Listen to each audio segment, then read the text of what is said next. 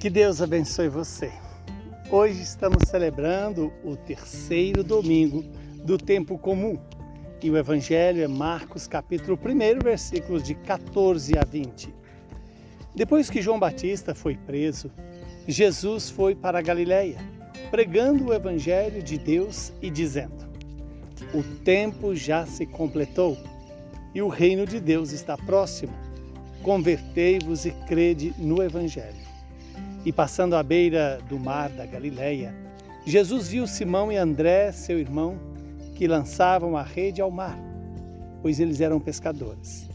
Jesus lhes disse: Segui-me, e eu farei de vós pescadores de homens.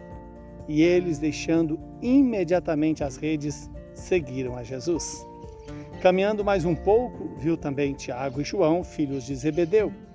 Estavam na barca consertando as redes e logo os chamou. Eles deixaram seu pai, Zebedeu, na barca com os empregados e partiram, seguindo Jesus. Palavra da salvação. Glória a vós, Senhor. Louvado seja Deus por esta palavra tão poderosa, que perdoa os nossos pecados, que gera em nós é, a salvação. Restaura em nós a imagem e semelhança de Jesus. Este evangelho que nos lembra que depois que João Batista foi preso, é, Jesus foi para Galiléia. Veja que João praticamente encerra o seu trabalho é, antes da sua prisão com o batismo de Jesus no Rio Jordão. O Rio Jordão é por onde passa é, o povo de Israel para entrar na Terra Prometida. E assim quer dizer, Jesus começa a partir do momento em que João encerra a sua missão e Jesus então vai planificar, cumprir aquilo que João Batista anunciou. Ele que tem o poder de batizar com o Espírito Santo, ele que tem a força da graça para nos redimir, para perdoar os nossos pecados, para nos tirar da morte.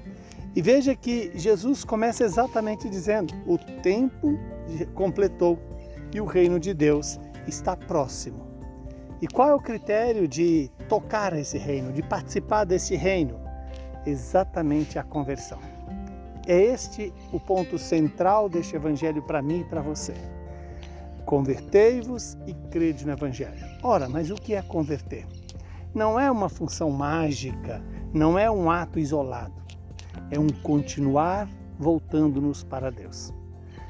Pela vida de oração, pela escuta da palavra, pela vida sacramental, pela vida na comunidade, na família, ali vamos deixando Deus nos configurar com Ele, com o seu Filho Jesus. Deixemos Deus fazer a restauração da imagem de Jesus em cada um de nós. Mas crer, é, converter, também deve suscitar em nós a fé.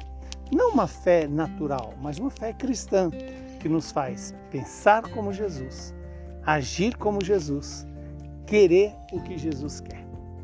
Pensar, querer, agir significa deixar o Espírito Santo nos conduzir. E essa fé no Evangelho, que é o próprio Jesus, traz para todos nós um grande, uma grande experiência de que o Senhor nos convida a segui-lo, como ele chamou é, a beira-mar Simão e André, e os chama para ser pescadores de homens. Ora, o que é ser pescador de homens? Significa tirar o homem da morte, significa anunciar para a, a humanidade inteira o Evangelho. Esse Evangelho que nos gera a fé e na fé. Ele que nos faz experimentar que é possível obedecer ao Pai. E em seguida Jesus passa chamando também mais dois irmãos, Tiago e João, filhos de Zebedeu. Estamos diante de dois chamados. E qual é a resposta é, desses chamados? Deixaram tudo e seguiram Jesus. E o que é deixar tudo?